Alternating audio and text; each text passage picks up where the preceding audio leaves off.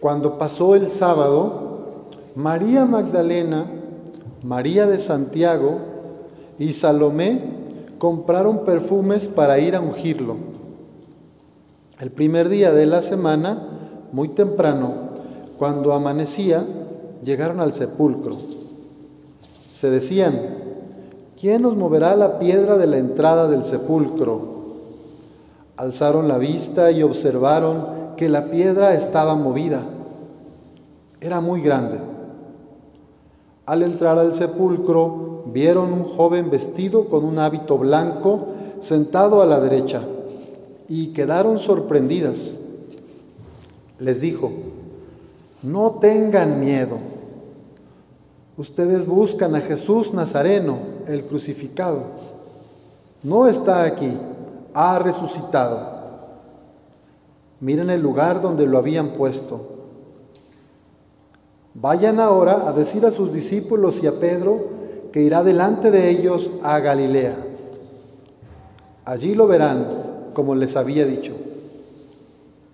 Ellas salieron corriendo del sepulcro, asustadas y fuera de sí. Y de puro miedo no dijeron nada a nadie. Palabra del Señor. Pueden tomar asiento para escuchar una reflexión. Bien, pues nuestro hermano Santiago terminó su peregrinar por este mundo. Él ha entregado su espíritu y como sabemos para nosotros los creyentes la vida no termina la vida se transforma. Nosotros somos seguidores de un Dios hombre. Cristo, siendo de condición divina, se hizo humano, se redujo a nada.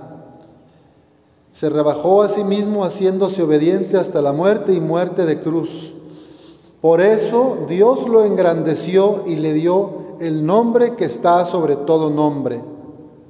Nos dice San Pablo, para que el nombre de Jesús, para que el nombre de Jesús se doble toda rodilla en los cielos, en la tierra y entre los muertos, y toda lengua proclame que Cristo Jesús es el Señor para gloria de Dios Padre. En el Evangelio vemos a estas mujeres, María Magdalena, María de Santiago y Salomé, que fueron a ungir a Jesús, como era la costumbre de los judíos después de que un, había un difunto, ungían su cuerpo para sepultarlo. Tenían miedo y decían, ¿quién nos moverá la piedra que es tan grande? Pues encontraron a este joven vestido con un hábito blanco y vieron que ya no estaba su maestro, ya no estaba su amigo. Aquel ángel les dice, no tengan miedo. Miren el lugar donde lo habían puesto. Ahora vayan a decir a sus discípulos y a Pedro que irá delante de ellos a Galilea. Pues nuestro hermano Santiago cumplió su peregrinar y así como Jesús, nuestro Maestro, él también será resucitado, porque Él creyó, porque Él escuchó la palabra, porque Él estudió la Biblia, porque oraba con sus hijos, porque trataba de transmitir esos valores del Evangelio que nosotros también estamos invitados a vivir. ¿Cuáles son estos valores que en esta cuaresma podemos intentar encarnar compartir. Aquí hay alguna clave. Dice San Pablo, pónganse de acuerdo entre ustedes, estén unidos, estén unidas en el amor, con una misma alma y un mismo proyecto. No hagan nada por rivalidad o vanagloria. O sea, no hagamos nada por competir, por sentirme más que los demás, por soberbia. Que cada una, que cada uno tenga la humildad de creer que los otros son mejores que él o que ella mismo. No busque nadie sus propios intereses, sino más bien preocúpense cada uno por los demás. Pues esta es la invitación que Jesús nos hace hoy.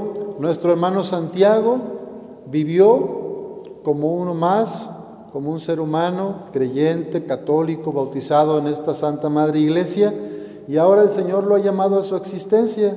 Tenemos la esperanza de que como Él, otros más ya se han adelantado y ya Él va a ver a sus padres, a sus abuelos, a, los seres queridos que tanto extrañaba. Jesús nos dice, yo soy la resurrección y la vida, el que cree en mí vivirá para siempre. Ese es nuestro consuelo y nuestra esperanza. Son 93 años de vida, de lucha, que hoy queremos dar gracias. Pues una familia, ¿verdad?, que ya llega a bisnietos. Hay mucho de qué agradecer. Sus fallas, sus pecados, se los encomendamos a la misericordia de Dios. Y todo lo bueno que de Él aprendimos, todos los ejemplos de ternura, de compasión, de cariño, de preocupación por los demás, eso nos toca a nosotras y a nosotros reproducirlo, vivirlo. Dios se encargará de purificar algún, los pecados, lo malo que tiene, como yo tampoco soy perfecto, ni nadie de los que estamos acá somos perfectos, Él cometió errores, se lo encomendamos a la misericordia. A mí sí me toca tratar de vivir esos valores que Él vivió, a ustedes les toca, a su familia, también poder encarnar el cuidado, el amor y la ternura que de Él recibieron.